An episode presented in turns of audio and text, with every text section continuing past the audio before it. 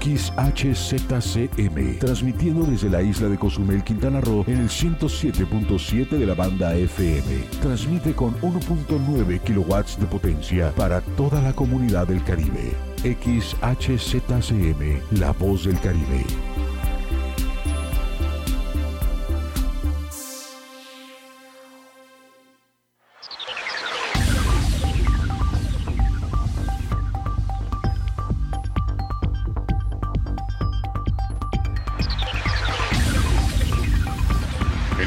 Momentos inicia en punto de las 12 con Porfirio Ancona. Es tiempo de estar bien enterado del acontecer informativo en punto de las 12. Comenzamos.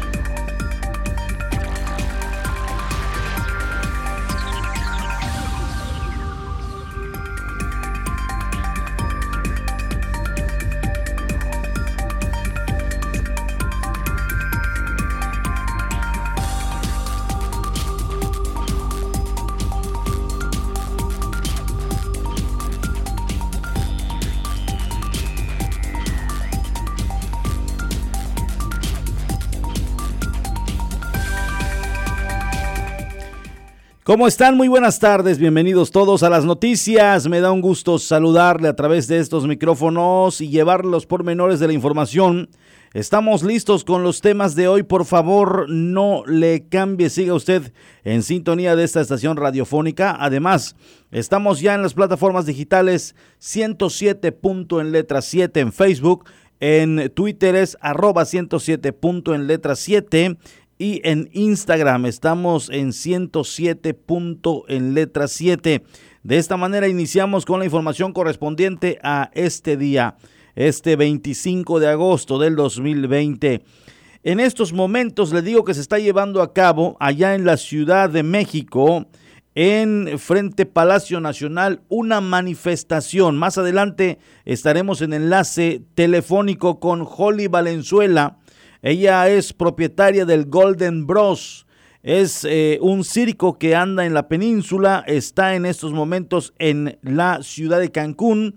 No se ha podido mover este circo, este entretenimiento, porque no hay trabajo, no se han liberado los permisos para que puedan estar laborando. Entonces, están inconformes, se reunieron varios propietarios de circos en el país y se fueron a la Ciudad de México. Más adelante vamos a platicar con ella. Justo ya eh, entablamos eh, plática telefónica hace unos momentos para saber cuál es la inquietud que los llevó hasta la Ciudad de México para que estén eh, pues en estos momentos manifestándose.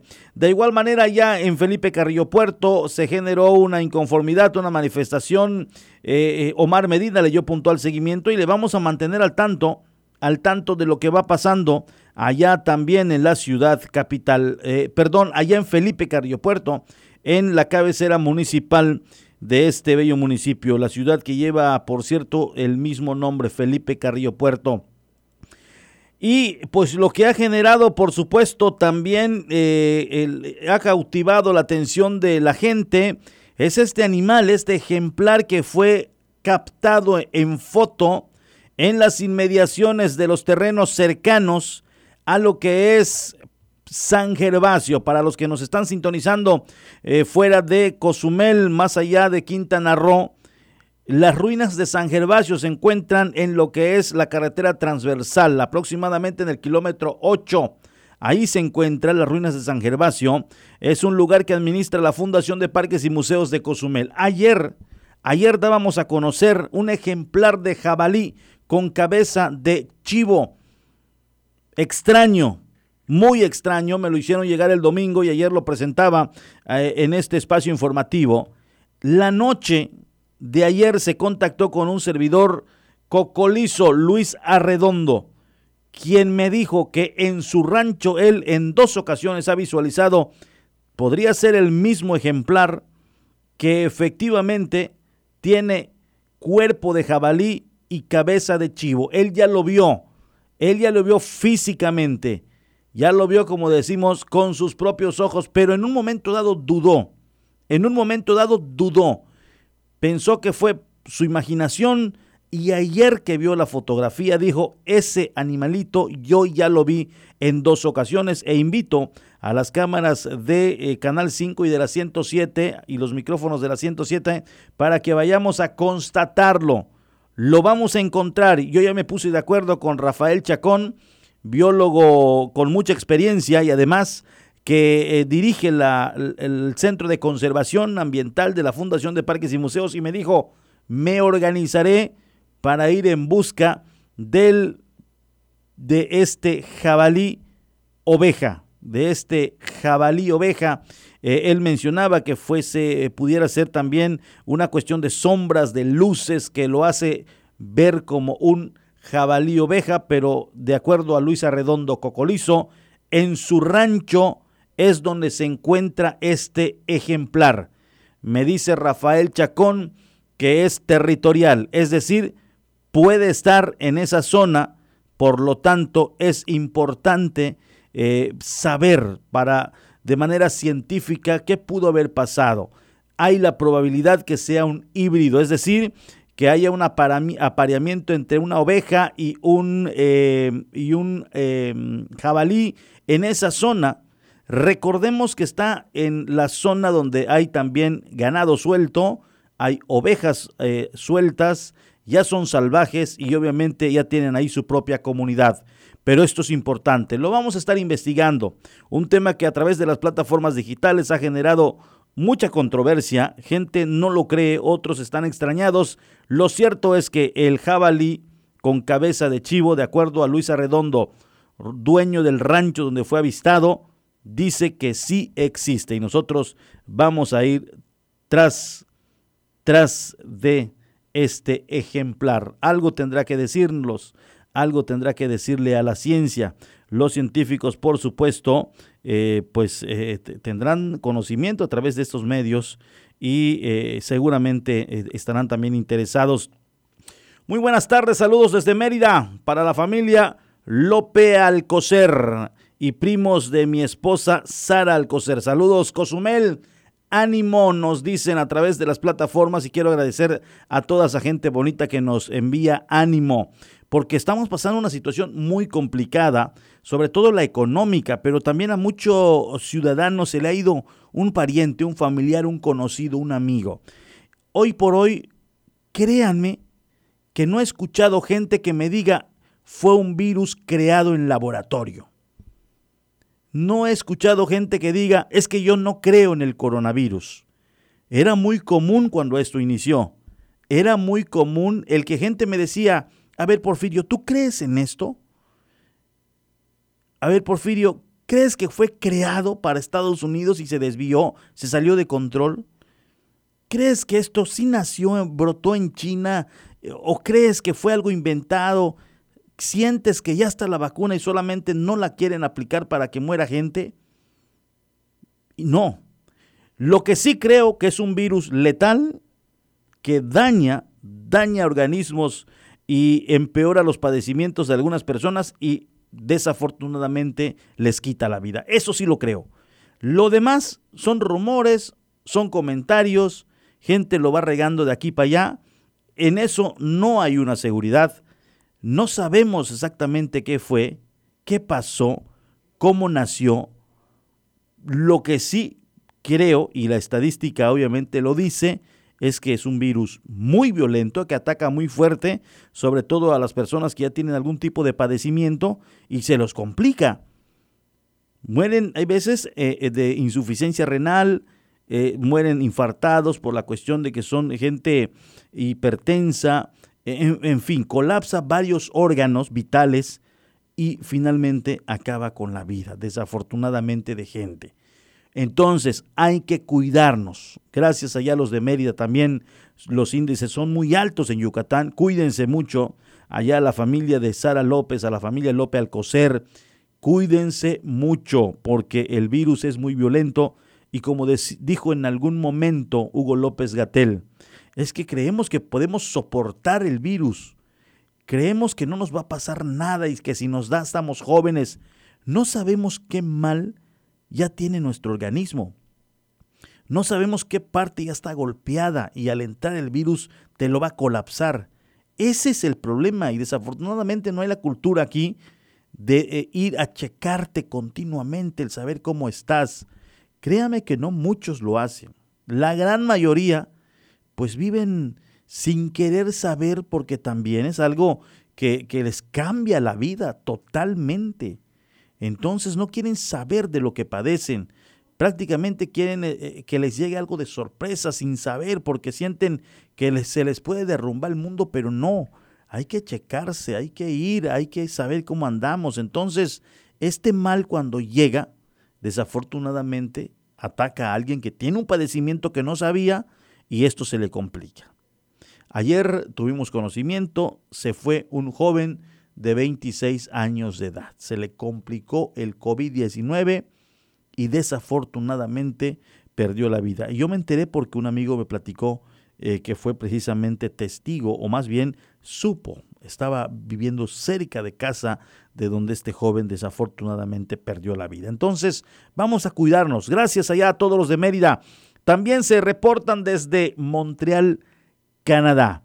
Muchas gracias a las personas que se están reportando desde este Montreal, Canadá, al buen amigo Robin, eh, que diariamente nos escucha y está siempre al pendiente de los espacios, y también allá en Ohio, en Columbus, Gustavo, en Los Ángeles también está Nacho Ledesma, mucha gente que está en otros puntos del planeta. Mándenos un mensajito 987-8736360 y aquí Aquí le estaremos saludando, estaremos agradeciendo, estaremos manifestando su inquietud. Ánimo a toda esa gente bonita que nos escucha a través de la, la, de la 95.1 en Felipe Carrillo Puerto y 107.7 en la isla de Cozumel y la costa de la Riviera Maya. De esta manera iniciamos la noticia de hoy, 25 de agosto del 2020.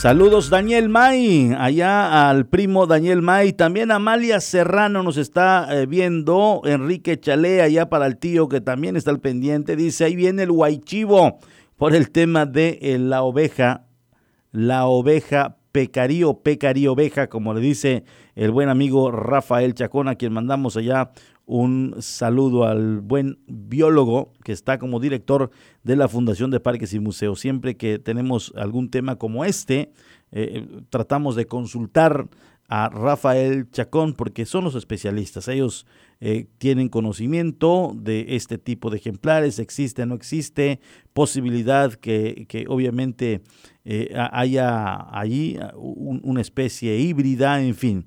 Ayer nos lo dijo y, bueno, estaremos yendo, por supuesto, al llamado. Cocolizo nos está invitando y con mucho gusto vamos a visitarle. Bueno, pues qué le cuento.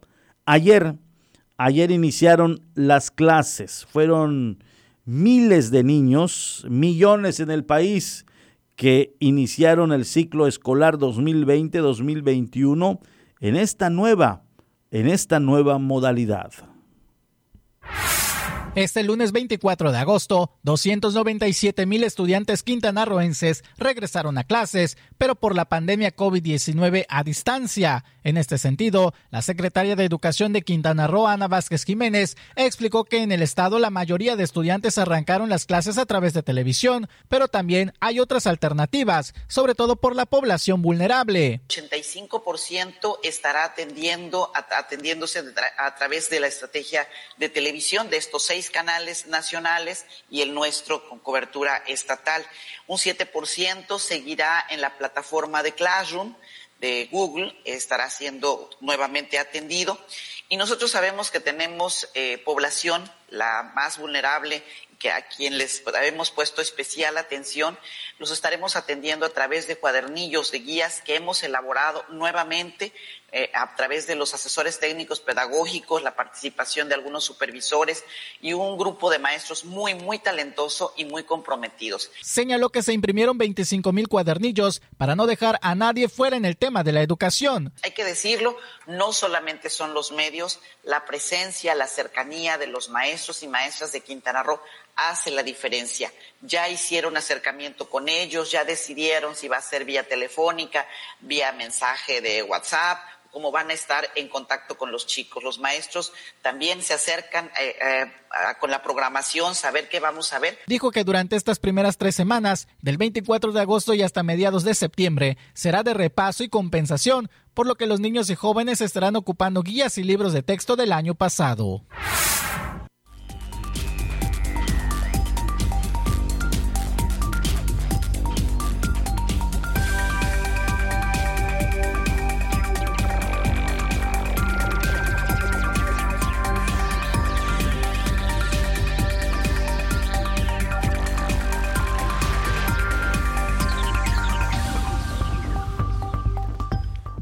En otro tema le doy a conocer que anuncian el regreso paulatino a las actividades deportivas en el estado. Los gimnasios aún no pueden abrir hasta que no tengan su constancia, así lo dijo la autoridad. En conferencia de prensa, el presidente de la Comisión para la Juventud y el Deporte de Quintana Roo, Judec, Antonio López Pinzón, anunció el regreso paulatino de las actividades deportivas en el estado. Las 46 disciplinas deportivas que se practican en la entidad, las 33 actividades físicas y recreativas que se realizan en el estado, los programas de activación física e iniciación deportiva que llevaremos a cabo, la organización de eventos deportivos nacionales e internacionales, la apertura ordenada de clubes, gimnasios y espacios deportivos y de manera especial. Enfatizó que para la apertura se requiere de constancias de cumplimiento de la prevención sanitaria. Como el de los clubes, gimnasios y espacios deportivos. Por ello, en los lineamientos se emiten criterios para la limpieza de instalaciones y adecuación de espacios, el control de, de entradas y salidas, la capacitación al personal e información para los usuarios, las restricciones para limitar el contacto físico, la regulación para el uso de albercas y vestidores, entre otros. En este sentido, dijo que estos espacios como gimnasios y centros deportivos deberán solicitar de manera gratuita la constancia a través de qroo.gov.mx diagonal cojudeg. Los dueños y los responsables de los diferentes espacios deportivos en la entidad podrán acceder a los lineamientos para estudiarlos e iniciar el registro a partir del primer minuto del día de hoy, lunes 24 de agosto. Posteriormente, deberán completar unos formatos y acreditar de manera digital que cumplen con las medidas de prevención de contagios. Un, un comité técnico de revisión emitirá un dictamen y en caso de aprobar, entregará una constancia avalada por COFEPRIS. Los resultados serán publicados en la página de Internet y podrán descargar su constancia en el correo que registraron. Además, se realizarán supervisiones físicas y a quienes no respeten los lineamientos se cancelará la constancia.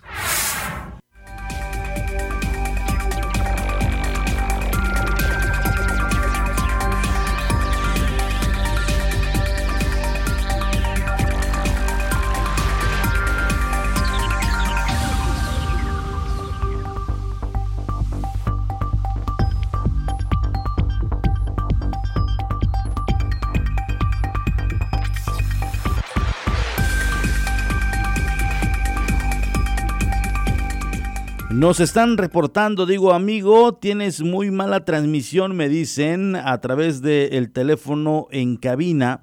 Ya lo consultamos allá con el equipo técnico y es efectivamente la FM que nos está dando cierto problema. No, no mucho, pero sí hay veces incomoda a nuestros amigos radioescuchas que nos están sintonizando.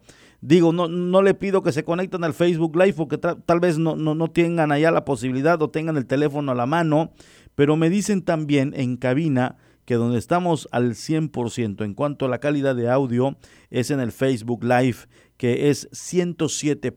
en letra 7 o en la misma página que es la página web www.107 punto en letra 7.fm. Repito, www.107. en letra 7.fm y en la página de Facebook 107. en letra 7. Ahí estamos, me dice el equipo técnico que estamos muy, muy bien.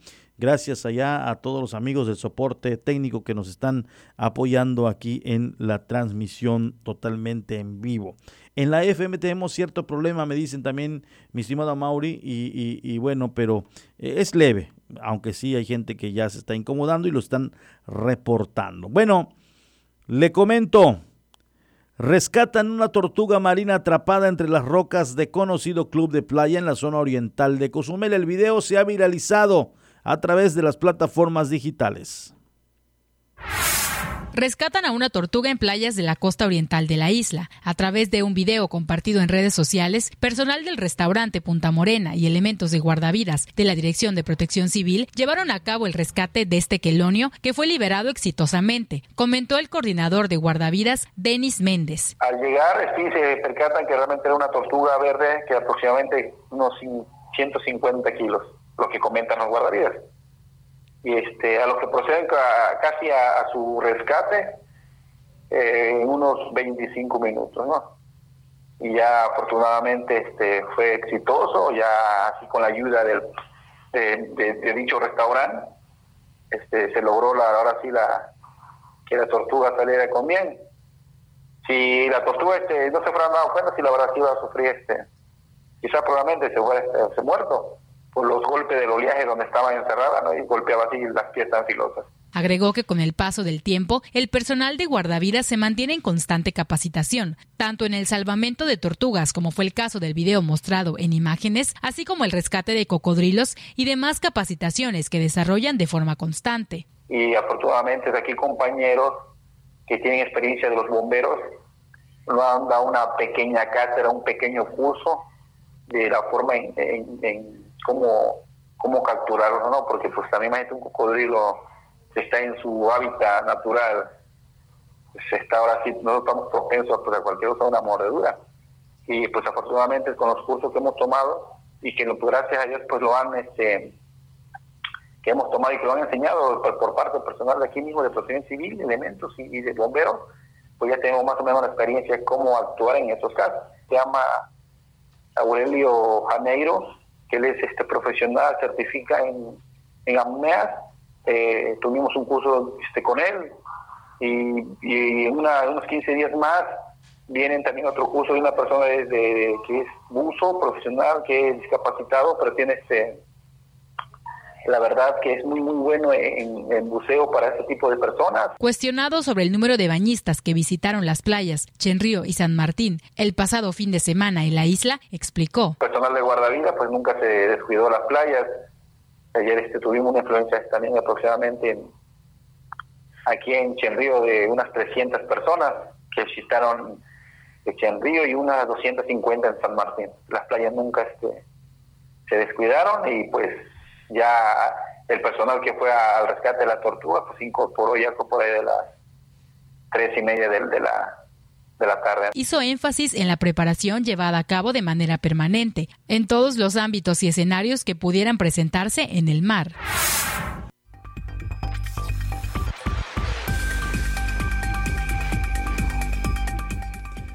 Muchas gracias a, la gente que nos sintoniza y sigue al pendiente y conectada a través de las plataformas digitales. Me da como siempre un gusto saludarles a través de la voz del Caribe.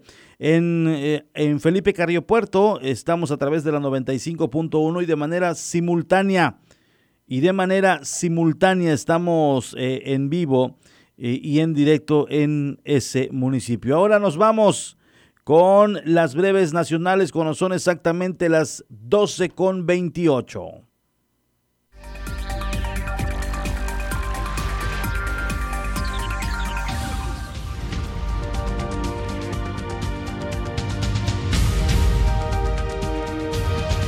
Cancelan fiestas patrias en Michoacán por COVID-19. Noche de Muertos está en riesgo, así lo han dado a conocer las autoridades y el gobernador de Michoacán prohibió los festejos patrios durante el mes de septiembre, toda vez que la pandemia por coronavirus continúa en ascenso en la entidad. Además, la tradicional Noche de Muertos también pudiese quedar cancelada si no se logra romper con la cadena de contagios. Laura se convierte en huracán en el Golfo de México. La tormenta Laura se convirtió en huracán durante las primeras horas de hoy, poco después de entrar en las cálidas y profundas aguas del Golfo de México, cobrando fuerza rumbo a la costa de Estados Unidos y con el potencial de hacer subir la marea y anegar poblaciones enteras.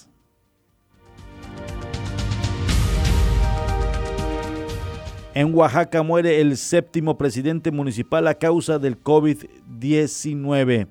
Eh, el presidente municipal de San Bartolomé, Quialán, Victorino Gómez Martínez, falleció por complicaciones al contagiarse del COVID-19. Así lo confirmó la Secretaría de Salud. Con el deceso suman siete presidentes quienes han perdido la batalla contra el coronavirus en el estado oaxaqueño. También en Oaxaca, un niño se disfraza de astronauta contra el COVID-19 y vacunarse. Esto ya llamó mucho la atención de ciudadanos y también de autoridades consciente de la importancia de completar el esquema básico de vacunación de su hijo y pese a la emergencia sanitaria por COVID-19, Aloani confeccionó para su hijo un disfraz de astronauta a fin de protegerlo y acudir al Hospital General de la zona número 2 de Salina Cruz, Oaxaca, del IMSS.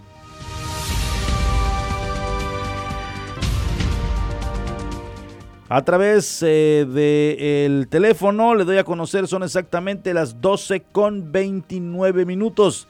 Nos vamos a un corte y enseguida volvemos. Vamos a una pausa y en breve regresamos con más información. Vamos a una pausa y en breve regresamos con más información. Comunícate con nosotros 987-873-6360. Es el número exacto para estar en sintonía. 107.7 FM, La Voz del Caribe. Sí, bueno, 107.7. ¿Qué pasó, Sataol? ¿Cómo estás? Hola, Pichoy. ¿Y eso que nos llamas? Es que fíjate que te estoy llamando porque estoy aquí en mi casa y no pienso salir porque con lo del COVID 19 y que ya es una emergencia sanitaria, debo hacer caso de lo que dicen las autoridades y sobre todo estar bien informado. Muy bien, Pichoy, así debe de ser. Claro, chino, porque ahí ves a la gente paseándose así como sin nada, hasta con su granizado en la mano y lo que se necesita hacer ahorita es estar en tu casa. Ya lo dijo el del gobierno, quédate en casa, quédate en casa. Y si sales a comprar o algún servicio, sal tú solo o sola. Y por favor, si me están escuchando, tengan mucho cuidado con las fake news que solo con confunden y asustan. Recuerda, todos somos Cozumel. Haz tu parte y quédate en casa, quédate en casa. ¿Y tú ya estás conectado a las redes? Ahora entra a 107.7.fm y acércate a la comunidad de la voz del Caribe. Conoce acerca de sus programas, sus conductores, podcast, barra programática y mucha información. Sobre todo puedes escuchar online y bajar la app de 107.7 para que la escuches desde cualquier parte del mundo. Conéctate a la red de la voz del Caribe. Entra a la página 107.7.fm. La voz del Caribe.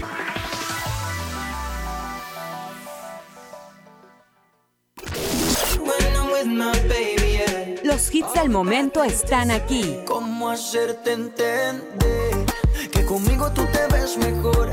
Calma, yo quiero ver cómo ella lo menea.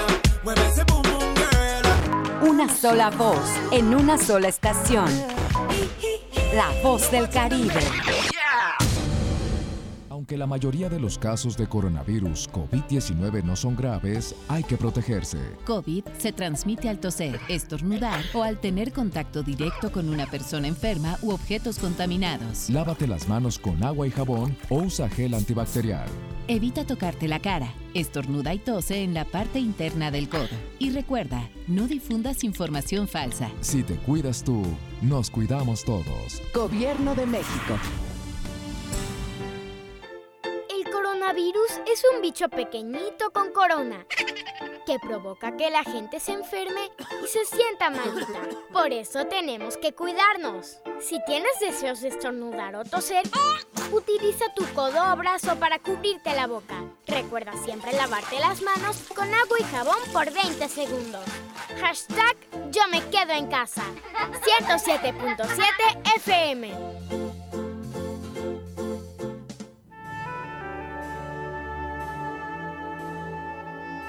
Proyecto Misericordia les da la bienvenida a la hora de la misericordia. Cuánto amo a las almas que han confiado en mí totalmente. Haré todo por ellas. Vengan a mí todos los que están fatigados y agobiados, y yo los aliviaré.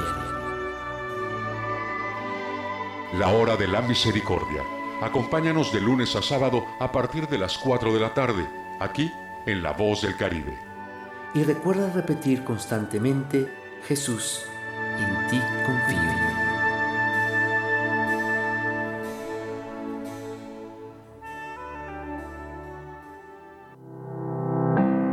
Con la aprobación de estímulos fiscales en el mes de agosto, el Ayuntamiento de Cozumel apoya la economía familiar con descuentos como 20% sobre el impuesto predial 2020, 10% de descuento en el servicio de recolección de residuos sólidos, 30% de descuento en el pago de derechos de protección civil, 50% en la expedición de cédulas catastrales y 100% en recargos de impuestos y derechos. Para más información, puedes consultar www.cozumel.gov.mx. Acciones concretas, resultados seguros. Ayuntamiento de Cozumel, 2018-2021 fue el último álbum de estudio que lanzaron los Beatles hace 50 años, querida Marisol Gase. Así es, Pepe Gordon. Esta maravillosa banda creó un verdadero lenguaje universal. Platicaremos con el escritor y periodista Pablo Espinosa sobre la huella que nos ha dejado el cuarteto de Liverpool. Hablaremos con el grupo Morsa que abraza y comparte la magia de los Beatles desde hace tres décadas. Los esperamos este domingo a las 10 de la noche en la Hora Nacional. Crecer en el conocimiento. Volar con la imaginación. Esta es una producción de la Subsecretaría de Gobierno de la Secretaría de Gobernación, Gobierno de México. La mejor música electrónica tiene una frecuencia, 107.7 FM. Todos los fines de semana Adriantec te presenta la mejor selección de música electrónica en sus diversos géneros. Cultura Beat. Sábados a las 7 pm. La voz del Caribe, tu frecuencia electrónica.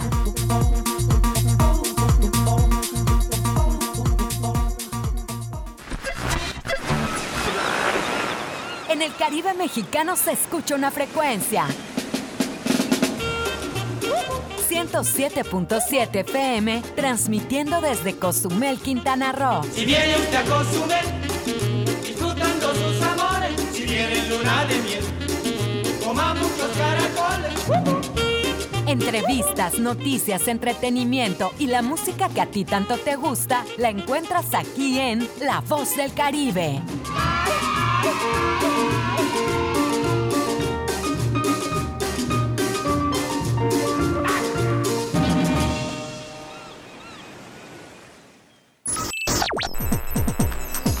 Estás escuchando 107.7 FM La Voz del Caribe. Desde Cozumel, Quintana Roo. Simplemente radio. Una radio con voz. La Voz del Caribe. Estamos de regreso en punto de las 12. Continuamos con la información.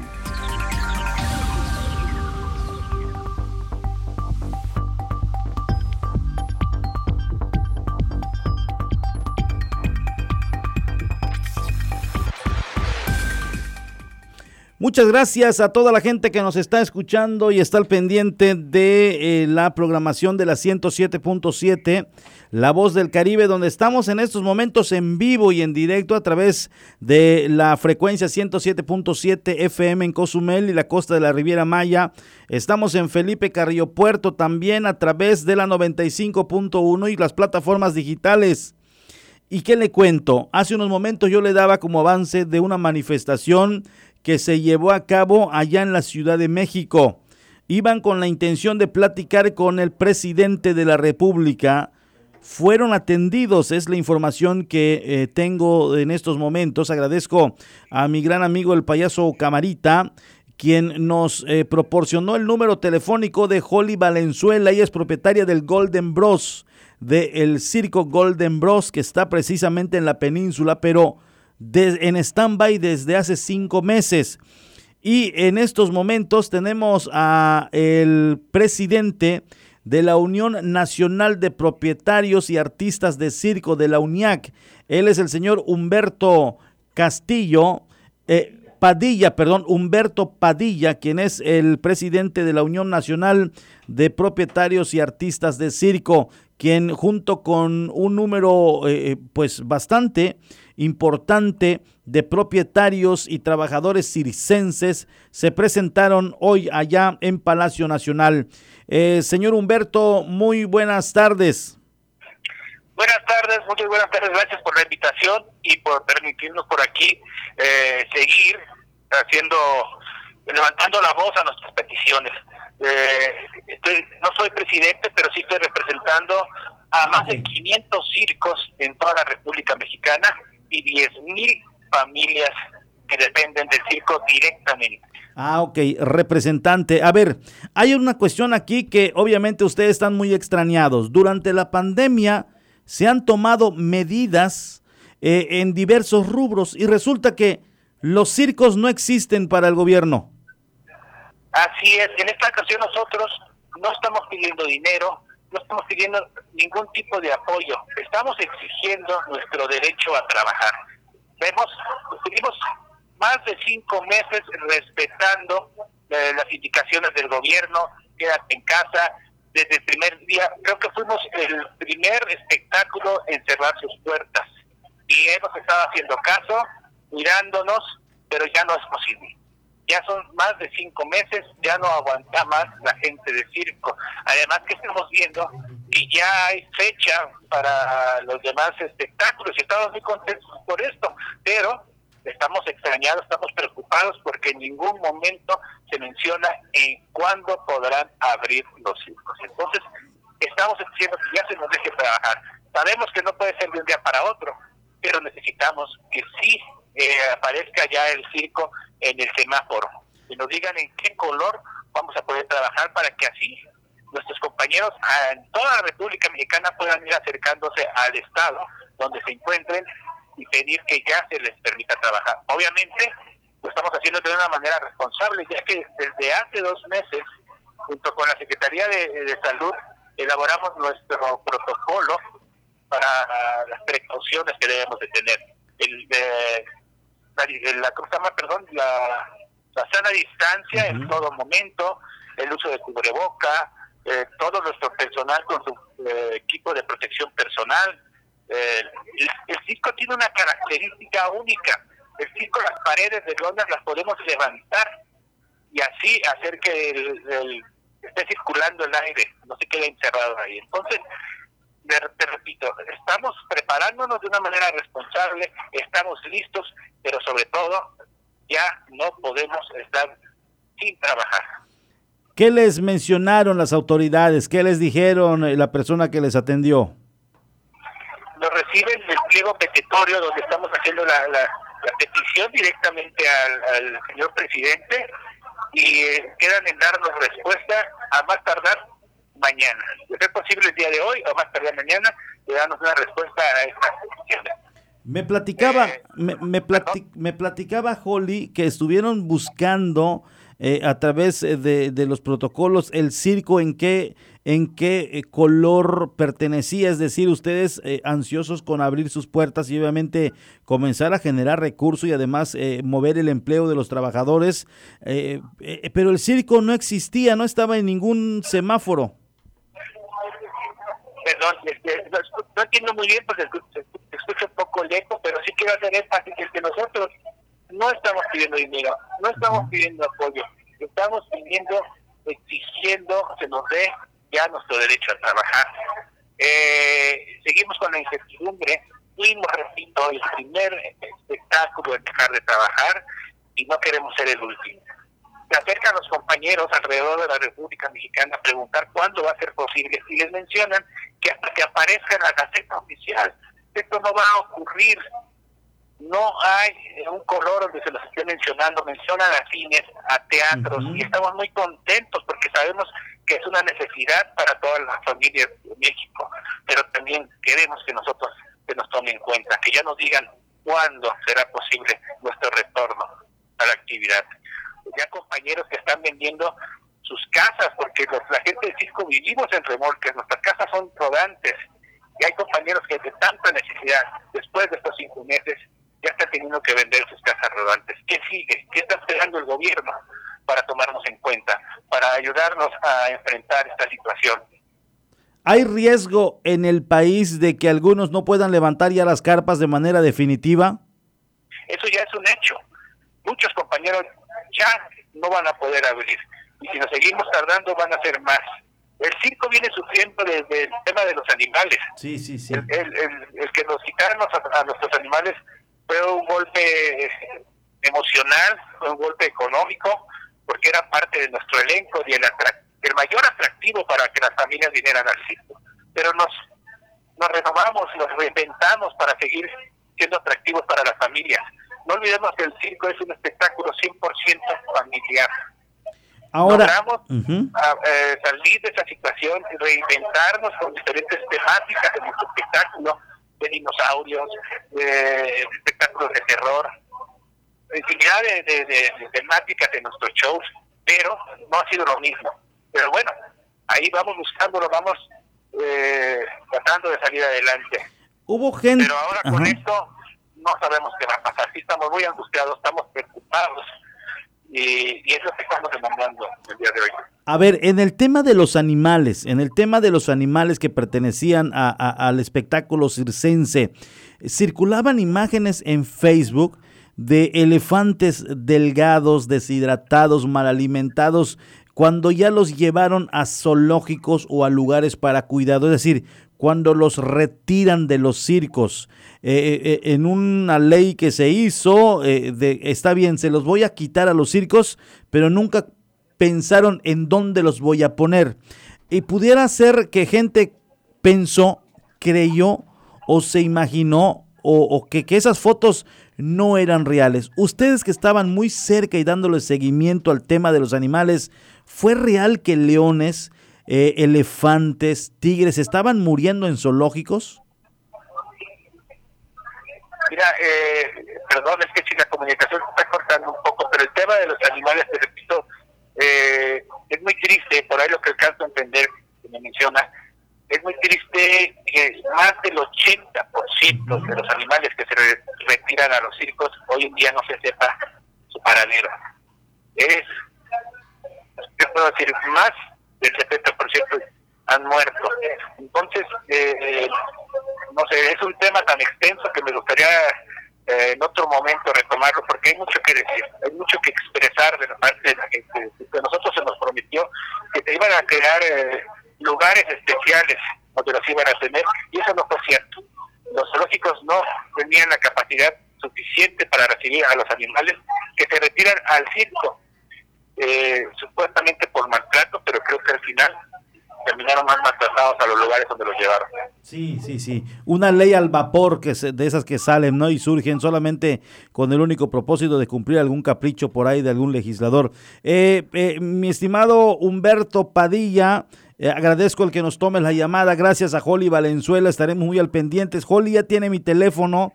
En cualquier momento eh, me puede marcar. Podemos allá hacer algún tipo de entrevista, algo que deseen manifestar.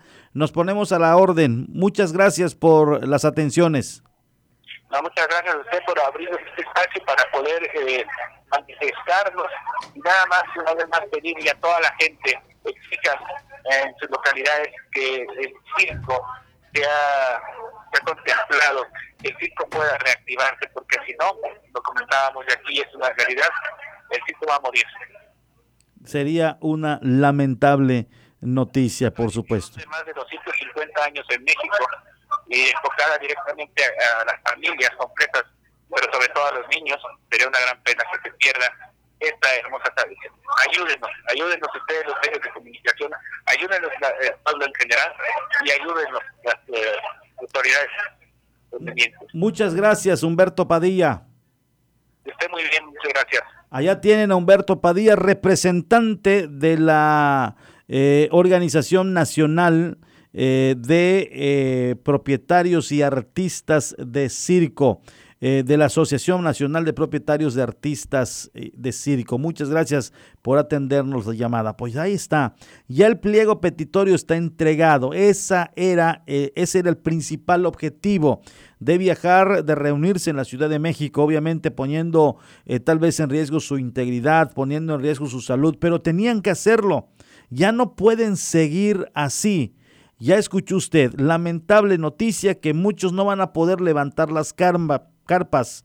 Otros han vendido ya eh, sus eh, casas rodantes. Usted sabe que un circo se identifica por tener estos remolques, las casas rodantes donde viven los artistas, ya se han tendido y han tenido que deshacerse, poder eh, pues sobrellevar esta situación. Y lo, y lo más lamentable es que estaban perdidos, es decir, no existían. ¿Y por qué se lo digo? Porque al momento de estar investigando, al momento de ver, ir con la autoridad y decirle, a ver, yo en qué parte del semáforo comienzo a trabajar. ¿Y quién es usted? No, pues yo pertenezco al circo. Ay, fíjese que los circos no están aquí en los semáforos, no aparece ningún color. Fíjese que el circo, pues no lo teníamos contemplado. Y entonces empieza esta situación que obviamente inconforma aún más. ¿Cómo es posible que algo que viene eh, de muchos años atrás, donde todos eh, han ido a un circo acompañando a la familia, a los hijos, eh, sean simple y sencillamente así como invisibles para la autoridad? No existían gimnasios, cines, todo lo demás, teatros y demás. Y un circo no existía en el semáforo epidemiológico. Entonces dicen, pues vámonos porque si no, se llega en semáforo naranja y el circo cerrado. Semáforo amarillo, el circo cerrado. Semáforo verde y el circo cerrado. Entonces dicen, ¿y cuándo vamos a aperturar? Y ahí empieza esta inquietud de irse a la Ciudad de México. Lo interesante aquí es que ya se recibió el pliego petitorio. Mañana les tendrán una respuesta, de acuerdo a lo que nos dice Humberto Padilla y nosotros seguiremos muy al tanto. Gracias a mi amigo el payaso Camarita que me proporcionó el número de Holly Valenzuela, y es propietario del Golden Bros. Están en Cancún parados en stand-by. Ahí les agarró la pandemia y no se han podido mover. No hay obviamente el recurso para mover un circo para, para poder ir de una ciudad a otra. Se necesita de recurso económico si bien luce lleno un espectáculo circense, pero hay que pagar a los artistas, hay que, eh, hay que tener combustibles, hay que, en fin, muchos gastos también. Y esto está imposibilitando que anden ofreciendo los espectáculos y muchos van a cerrar, muchos desaparecerán, no tendrán el recurso para seguir y esto está preocupando, por supuesto, a la Asociación Nacional de Propietarios y Artistas Circenses. Allá está. Muchas gracias a los que están en estos momentos en la Ciudad de México y nos atendieron la llamada.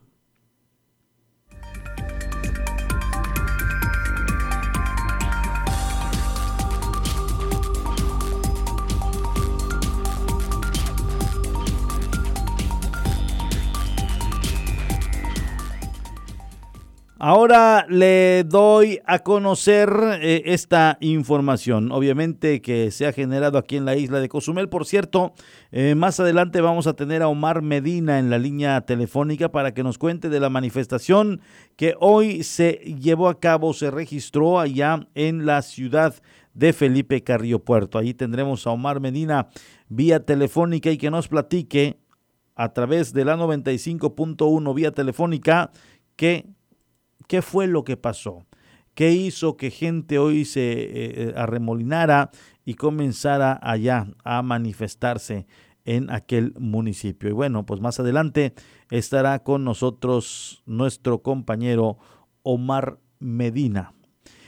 Ya iniciando con otro de los temas que le cuento, causa controversia, extrañez, una fotografía de un animal con cuerpo de jabalí y presunta cabeza de chivo. Fue visto este fin de semana en la selva de la transversal cercano al eh, centro arqueológico San Gervasio. Mire usted.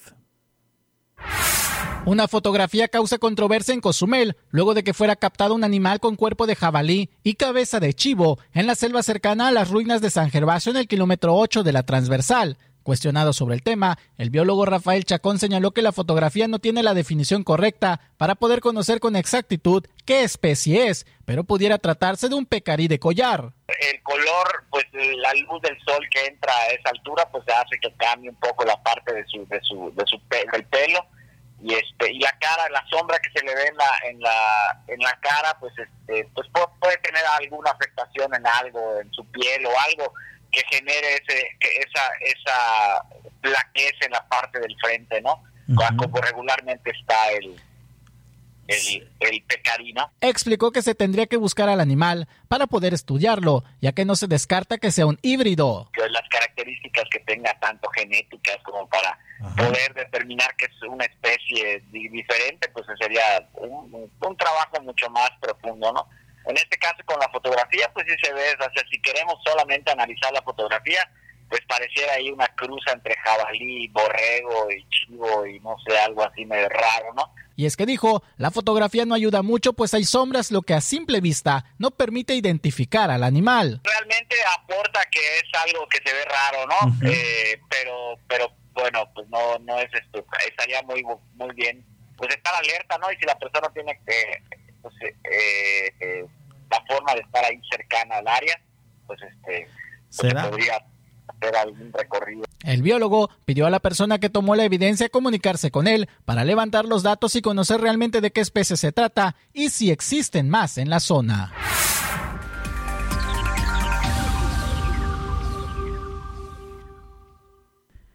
Esto sucedió al mediodía cuando sostuvimos llamada telefónica con eh, Rafael Chacón. En el espacio informativo de las 18 horas, 6 de la tarde, me llamó aquí a la cabina el buen Luis Arredondo, mejor conocido como el Cocolizo, y dijo que en sus terrenos, allí eh, cercanos a las ruinas de San Gervasio, ha visto en dos, en un par de ocasiones, de ocasiones un ejemplar similar, muy parecido. Él está consciente que tiene el cuerpo de jabalí y la cabeza de oveja. Eh, nos pidió que le acompañemos con cámaras y micrófonos para poder verlo, tratar de ubicarlo. Rafael Chacón decía, si hay manera de verlo de manera física y saber de qué se trata, qué especie es. Vamos a poner las imágenes de la especie eh, porque eh, eh, pues la gente lo quiere saber, quiere verlo a través del Facebook Live. Se están conectando más gente porque ¿de qué estarán hablando? Dicen, seguramente. Y les vamos a poner en estos momentos la imagen. Porque Luis Arredondo, Cocolizo, como le conocemos popularmente, ya nos platicó que él ya lo vio en dos ocasiones.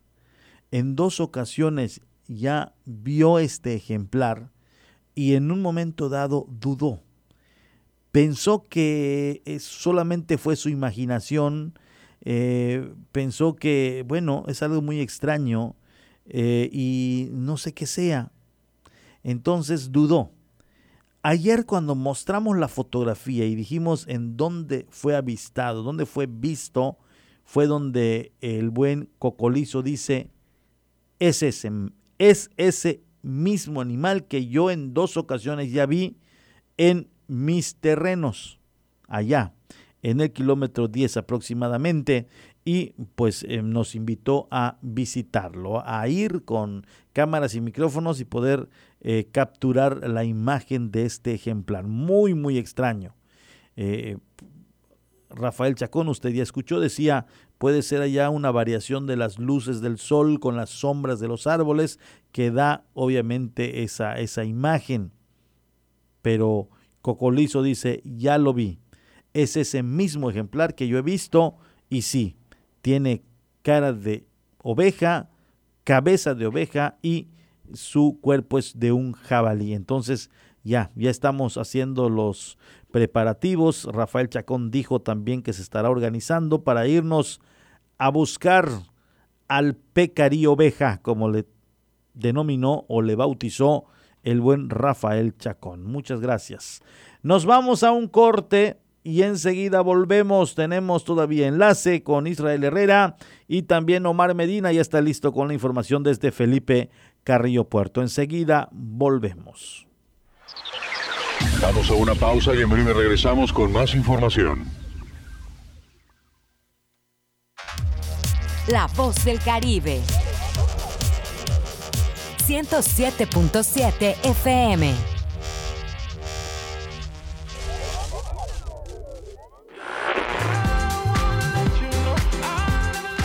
Los hits del momento están aquí.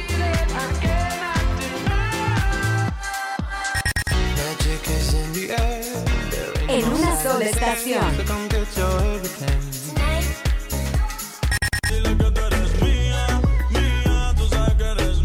Una sola voz.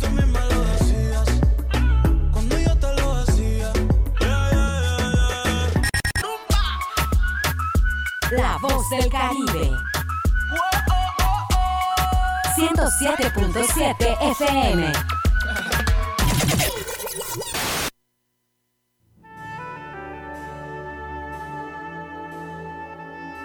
Proyecto Misericordia les da la bienvenida a la hora de la misericordia.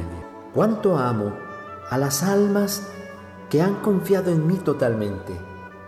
Haré todo por ellas. Vengan a mí todos los que están fatigados y agobiados, y yo los aliviaré.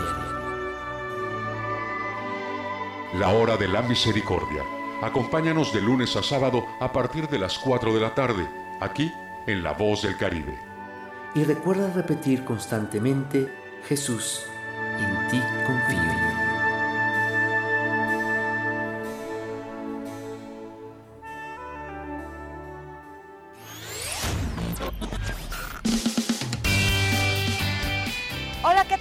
Aida Ramírez. Acompáñenme en este recorrido semanal con lo más sonado de la música a nivel mundial. Sintoniza The Best Ones por el 107.7 FM, La Voz del Caribe. Una de las cadenas televisivas y radiales más famosas del mundo, la Deutsche Welle de Alemania, llega a nuestra estación. 107.7 FM presenta cápsulas de información general, de cultura y noticias que forman parte de lo que sucede en todo el mundo. Mantente en sintonía con 107.7 FM y escucha a la Deutsche Welle, aquí en La Voz del Caribe, donde somos radio.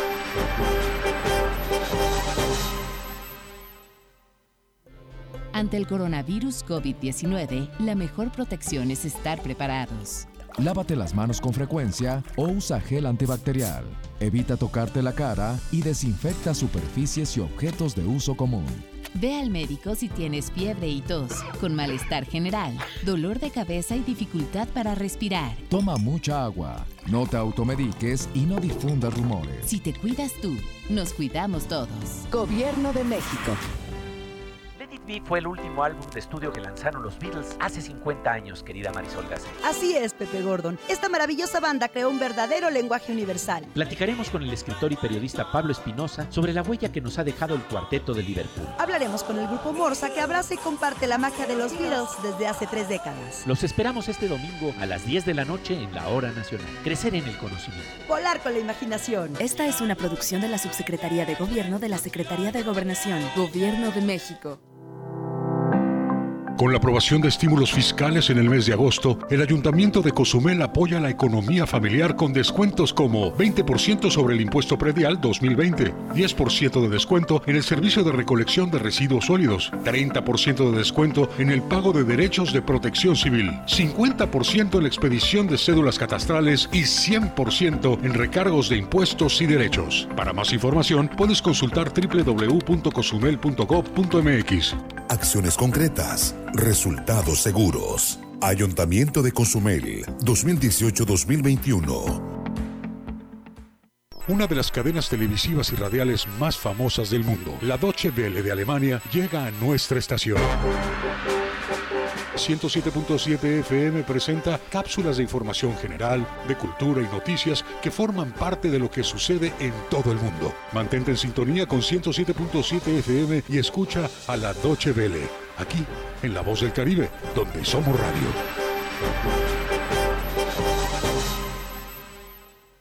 Todos los jueves a las 9 de la noche se reúnen en una mesa Eduardo Ávila, Alejandro Olea y David Gutiérrez.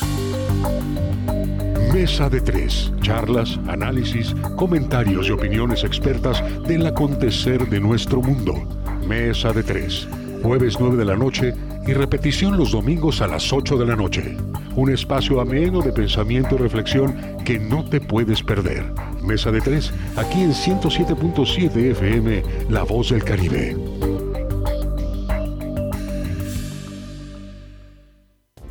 Llévanos contigo a todos lados. Descarga nuestra app disponible para sistemas iOS y Android. Encuéntranos como Radio 107.7. Descarga y disfruta de los contenidos de La Voz del Caribe en tus dispositivos móviles.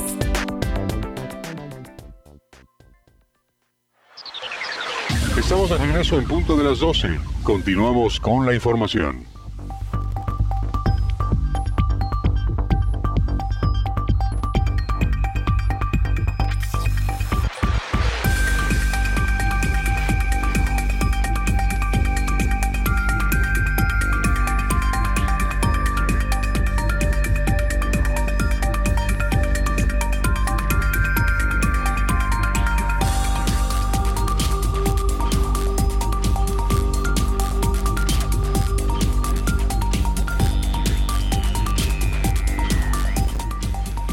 Muchas gracias a las personas que nos están escuchando, que nos siguen a través de la 107.7, La Voz del Caribe y que están al pendiente de la noticia, de la información de, este medio y de las plataformas digitales. Bueno, pues qué le cuento, ayer dio inicio el ciclo escolar 2020-2021 eh, con esta nueva normalidad. ¿Recuerda usted cuando finalizó el pasado? El pasado ciclo escolar fue a través de eh, en línea. Eh, hubo mucha queja, no cargaban, muchos no encontraban la página, se friciaba, eh, se detenía la transmisión, en fin, se dieron varios, varios problemas. Ahora, ahora resulta que es por los canales abiertos de Milenio, de Grupo Imagen, de TV Azteca y de Televisa, pero también se ha generado ahí eh, cierto malestar en algunos canales todavía, en unas, algunas casas no pueden accesar. Y de esto vamos a platicar con el profesor David Domínguez Povedano. Ayer en el primer día de clases, ¿cómo sintieron esta nueva normalidad? Ya lo tenemos en línea telefónica, profesor. Muy buenas tardes. Buenas tardes, buenas tardes a todo el respetable auditorio. Efectivamente, el día de ayer iniciamos las labores educativas para el ciclo escolar 2020-2021. Eh, antes de comenzar, quiero hacer una reflexión para todos los padres de familia que me están escuchando.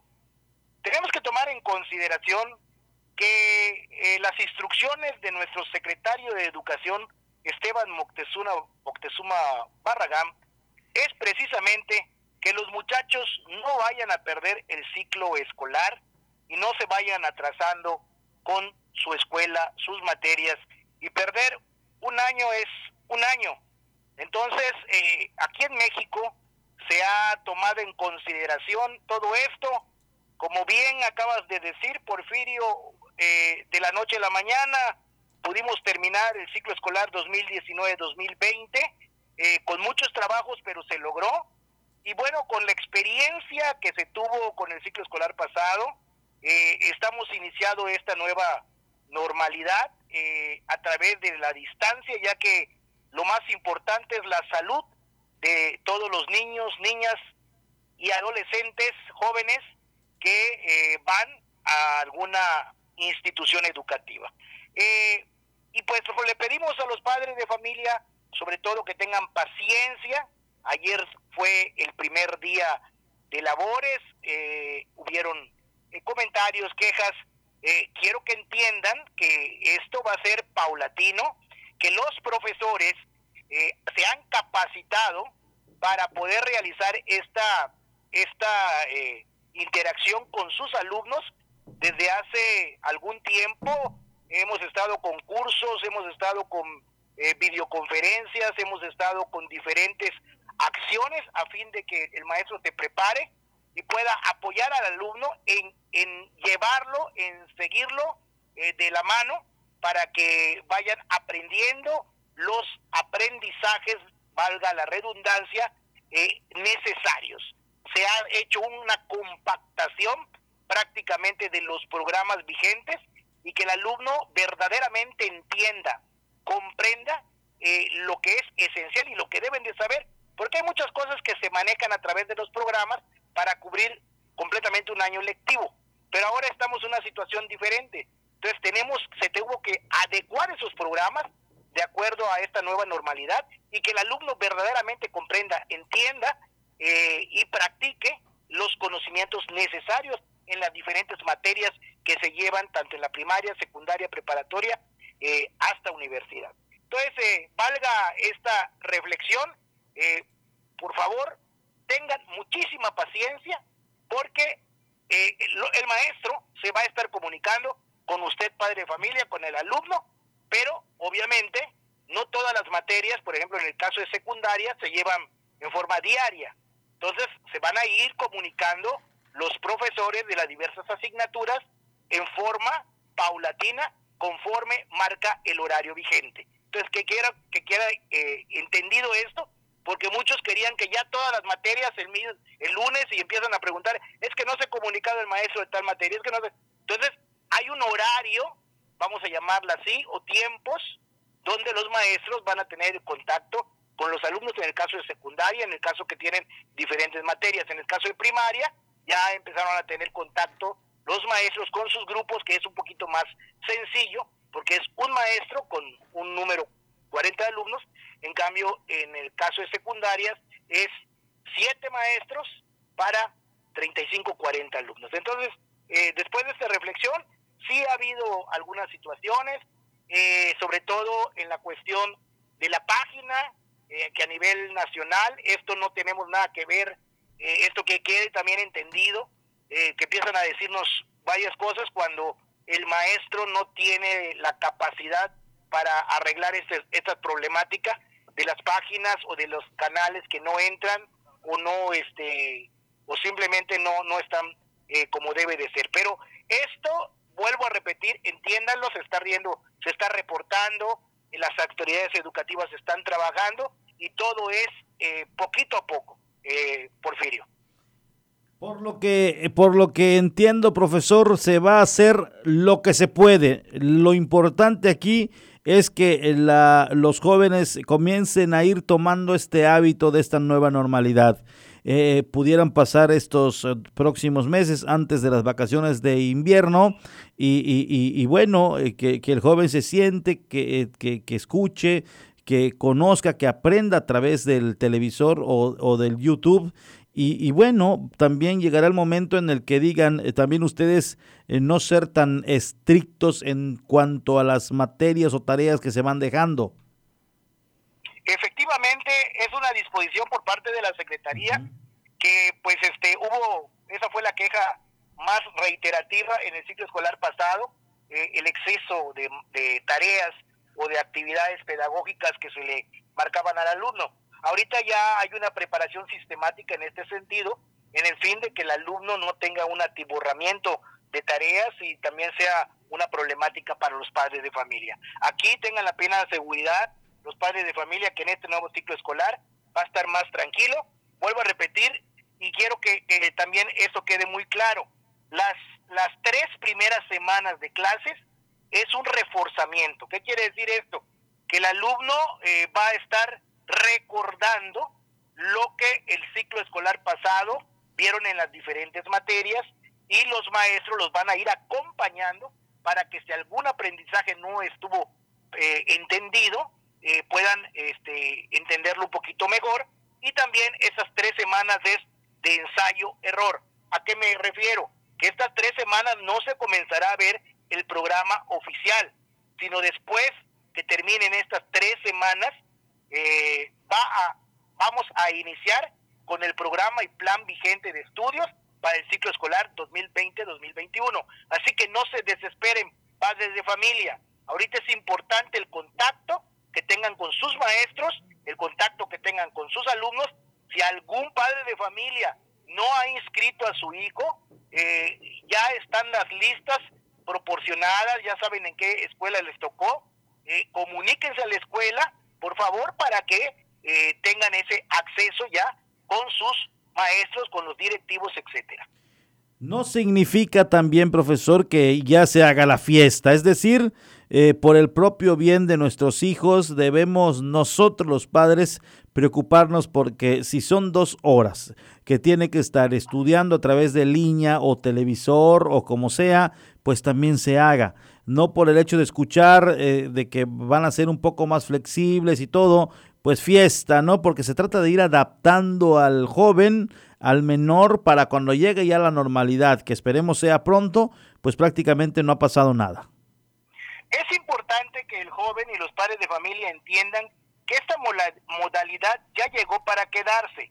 Independientemente de que regresemos a las clases presenciales, ya se va a utilizar muchos de estos tipos de medios de comunicación, como es Classroom, como es Zoom, como es Meet, para tener ese contacto con los alumnos que, que pues, eh, a nivel superior ya se llevaba en las universidades, esa esa, este, esas clases virtuales, aunque tenían clases presenciales, también tenían esas clases virtuales o clases en línea o eh, tareas que tenían que subir a una plataforma.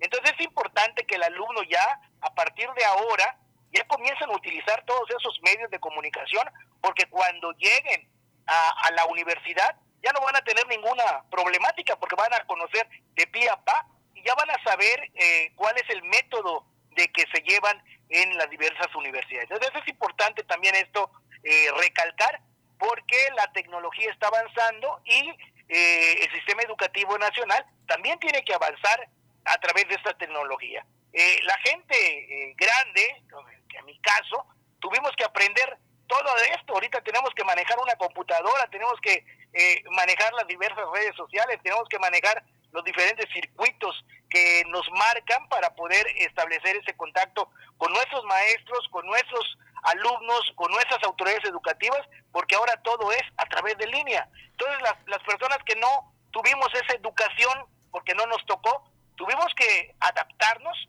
y tuvimos que superar todas estas eh, situaciones y ahora pues ya personas eh, mayores eh, ya tenemos esa capacidad de poder controlar todos estos medios de comunicación.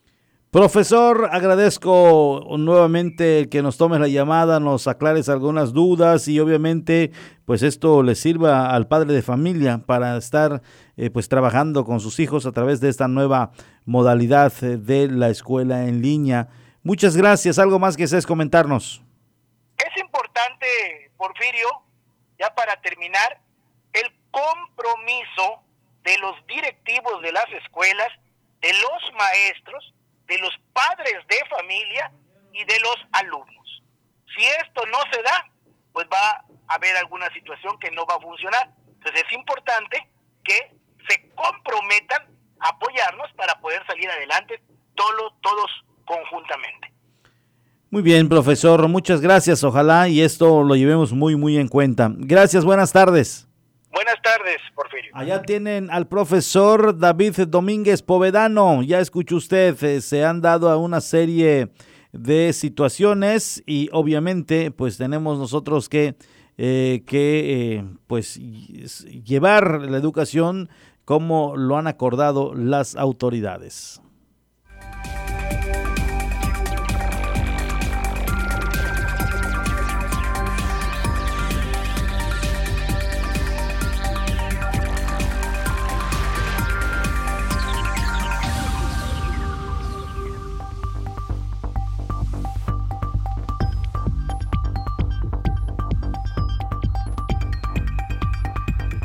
Gracias a las personas que nos siguen y están al pendiente de la programación de la 107.7 La Voz del Caribe. Eh, muchas gracias. El Tigre se está reportando, mi estimado Tigre. Gracias por estar, obviamente, en contacto y en sintonía de la estación radiofónica. Eh, también nos llega mensajes. Muy buenas tardes, amigos de la 107.7. Les está fallando su señal mm, eh, mucho. Ojalá la solucionen pronto. Saludo ya para Darío Santiago Vera, quien nos sintoniza, nos escucha eh, a través de las plataformas y estamos, por supuesto, muy agradecidos. En eso está el equipo del soporte técnico, déjeme decirle. Estamos ya trabajando en ello, buscando la manera de que nuevamente estemos bien en la señal y esto no genera inquietud entre nuestros escuchas. Muchas, muchas gracias por reportarlos. Saludos a, a Darío Santiago Vera. Nos vamos hasta Felipe Carrillo Puerto. Me informa a Mauri de la Cruz que ya Omar Medina está en la línea telefónica para que nos platique acerca de esta manifestación, esta, esta inconformidad que hoy se dio a conocer de manera pública. Omar, muy buenas tardes. ¿Qué tal, Porfirio? Muy buenas tardes. Efectivamente, esta mañana se llevó a cabo una manifestación por parte de trabajadores de la jurisdicción sanitaria número 3 de Felipe Carrillo Puerto. Estos acusan a su líder sindical de querer perpetuarse en el cargo, que por cierto eh, ha ocupado por casi 12 años, según ellos mismos dieron a conocer esta mañana. Y hoy justamente se manifestaron para exigirle, ya que estaba eh, de visita realizando unas diligencias aparentemente en la cabecera municipal, para pedirle que convoque a elecciones, pero que se descarte como aspirante, ya que no quieren que se repita lo que ha estado sucediendo en los últimos procesos, en los que prácticamente ha logrado eh, pues reelegirse. Señalan que ha utilizado pues algunas artimañas para lograr su objetivo, como la de convencer eh, con eh, pues, prácticamente dádivas y beneficios o privilegios a delegados sindicales que son quienes al final han eh, eh, ese voto de confianza para que eh, en este caso eh, Roberto Post Vázquez, que es el nombre del secretario general del Sindicato Único de Trabajadores de los Servicios del Gobierno del Estado, pues permanezca en el cargo. Y esto lo señalan porque aparentemente pues está ya realizando actos de campaña, ya que se acerca pues la culminación de su, eh, pues, su gestión al frente de este sindicato, lo que ocurriría en diciembre próximo. Por ello es que esta mañana le exigieron eh, llevar a cabo todas las eh, todos los procesos o las eh, diligencias que se requieren para lanzar una convocatoria en septiembre, tal y como establecen los estatutos, para que en octubre se pueda llevar a cabo el proceso de elección y obviamente también eh, permitirle a las demás planillas, que por lo menos se habla de tres, que eh, están interesadas en eh, pues contender por esta diligencia, pero que en esta ocasión definitivamente el actual secretario general, Roberto Vázquez, se descarte, que no se registre como aspirante para evitar así pues, perpetuarse en este cargo, que pues en el que por cierto también comentaban no ha hecho absolutamente nada por sus agremiados, salvo por algunos cuantos que son sus allegados y son a quienes ha estado beneficiando con la condición, aparentemente así lo así lo han indicado, pues de hacer todo lo posible para que esta persona permanezca en el cargo. Hoy dijeron basta, hoy dijeron ya no más a eh, Vázquez como secretario general.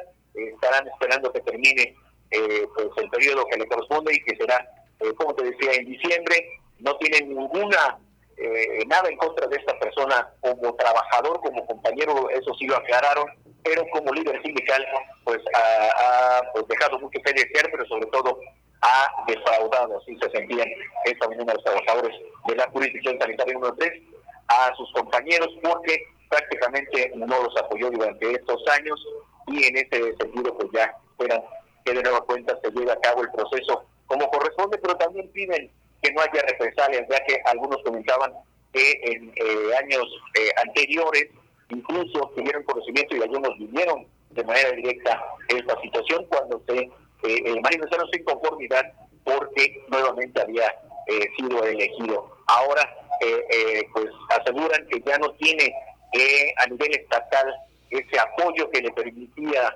reelegirse y por ello que en esta ocasión decidieron alzar la voz y piden que se lleven a cabo los procesos tal y como lo señalan o establecen los estatutos, pero en esta ocasión que simplemente no se apunte para seguir al frente eh, eh, pues nuevamente eh, de este sindicato portugués.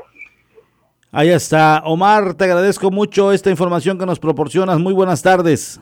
Muy buenas tardes, Porfirio. Allá lo tiene usted de la manifestación que hoy se registró. Vamos a pedirle a nuestro compañero y equipo que nos que, que le marquen allá a Israel Herrera, quien tiene información muy importante.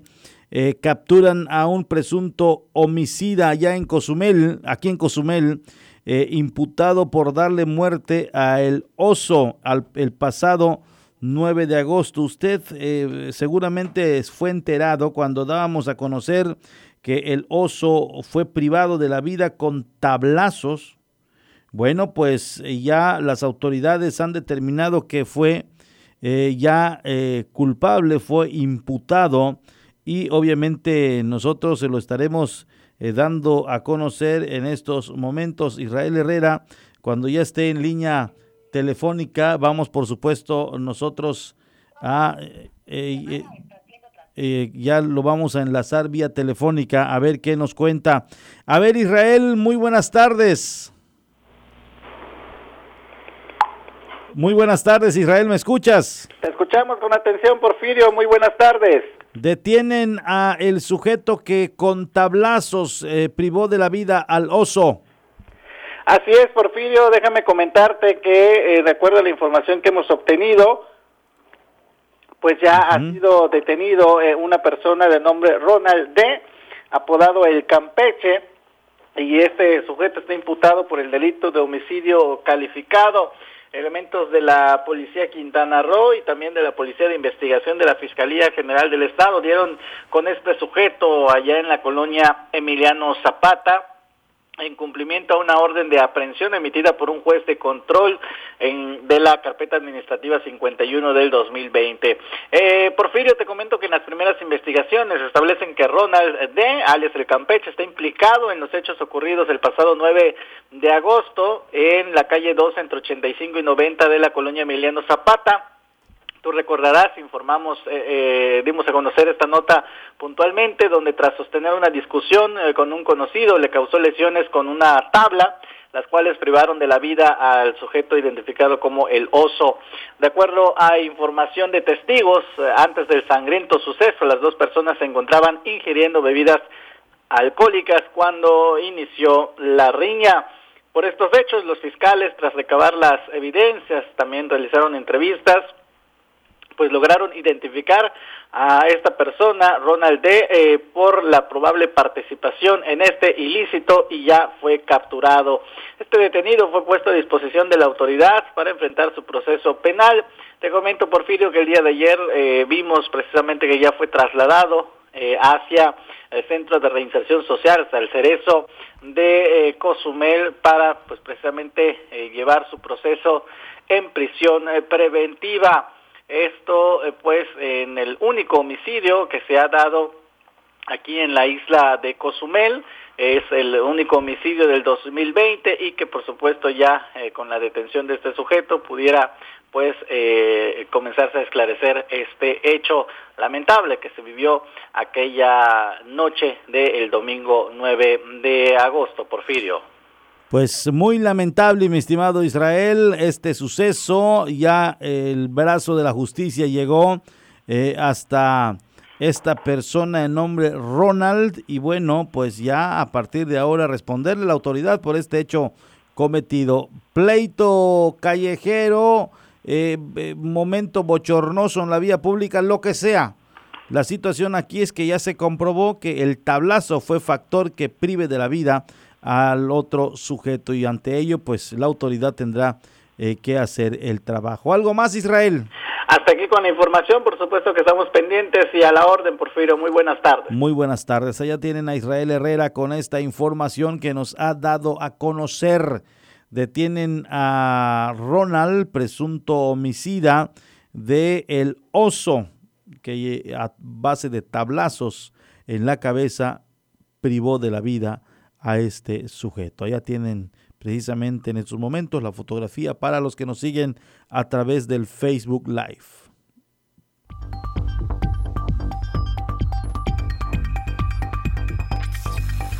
Nos despedimos, gracias a todos los que nos siguieron a través de la 107.7 FM en Cozumel, Costa de la Riviera Maya, en Felipe Carrillo Puerto 95.1 y en el mundo entero a través del Facebook Live 107.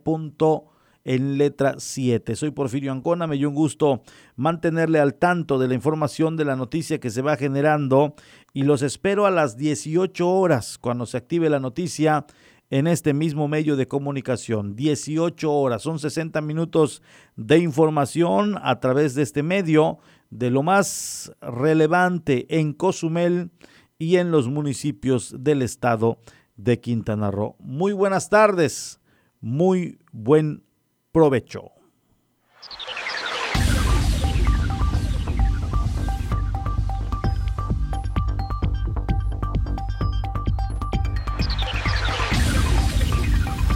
Este fue el informativo en punto de las 12 con Porfirio Ancona. Una producción de 107.7 FM en donde todos somos radio.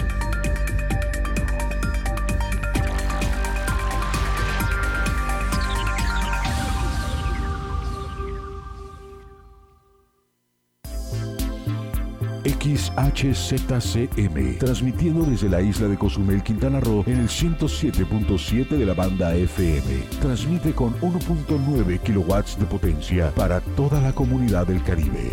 XHZCM, la voz del Caribe.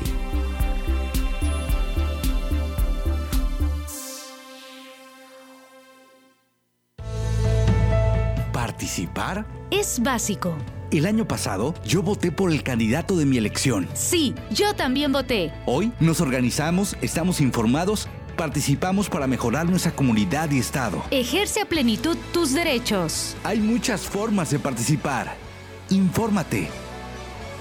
Instituto Electoral de Quintana Roo. Visita www.iecro.org.mx.